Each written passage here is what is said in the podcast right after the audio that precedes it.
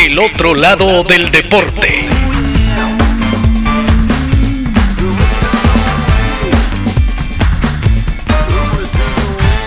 Hoy presentamos Lo lograste. Emil Saatopek me dijo, ten cuidado con los rusos. Y le respondí, ya para, Emil. Tú eres el rey. Él era un santo y avergonzado me dijo, no, no, Alan, cuidado con los rusos. Alan Mimun nació el primer día de 1921 bajo el techo de una humilde familia de granjeros en el Telaj, Argelia, a pocos kilómetros de Orán. Representó a Francia en tres Olimpiadas, ganando en 1956 la medalla de oro.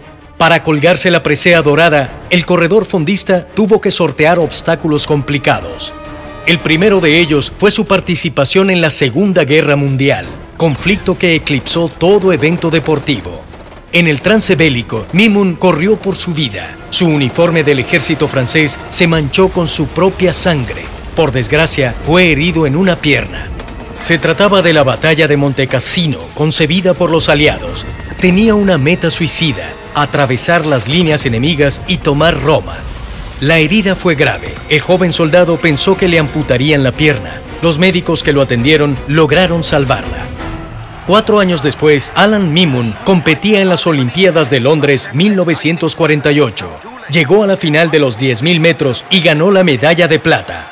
Ese día conoció a su segundo obstáculo, Emil Saatopek, la locomotora checa, un atleta inalcanzable durante las próximas Olimpiadas. La historia se repetiría por partida doble en Helsinki 1952.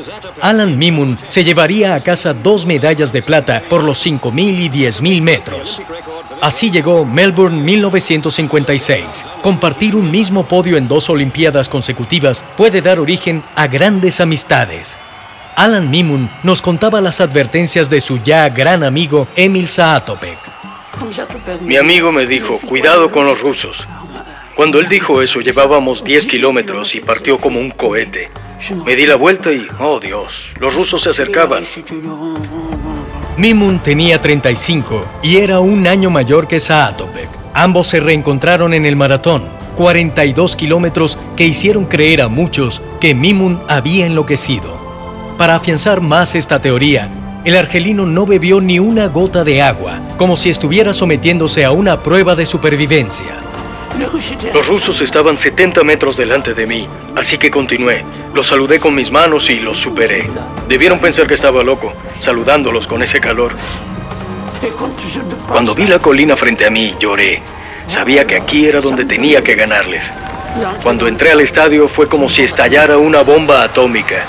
Cientos de personas aplaudiendo. Rápidamente miré hacia atrás.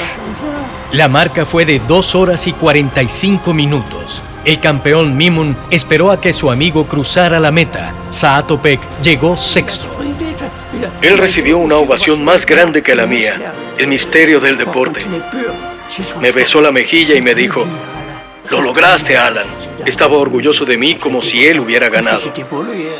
El otro lado del deporte. Si deseas conocer más sobre el otro lado del deporte, escucha nuestros episodios en Spotify, Amazon Music, Apple Podcast, Buzzsprout y iBox. Búscanos en Instagram y Twitter como arroba eoldeporte. Si te gusta el contenido de El otro lado del deporte, apóyanos con un follow, comentario, like o compartir para seguir contándote nuevas historias.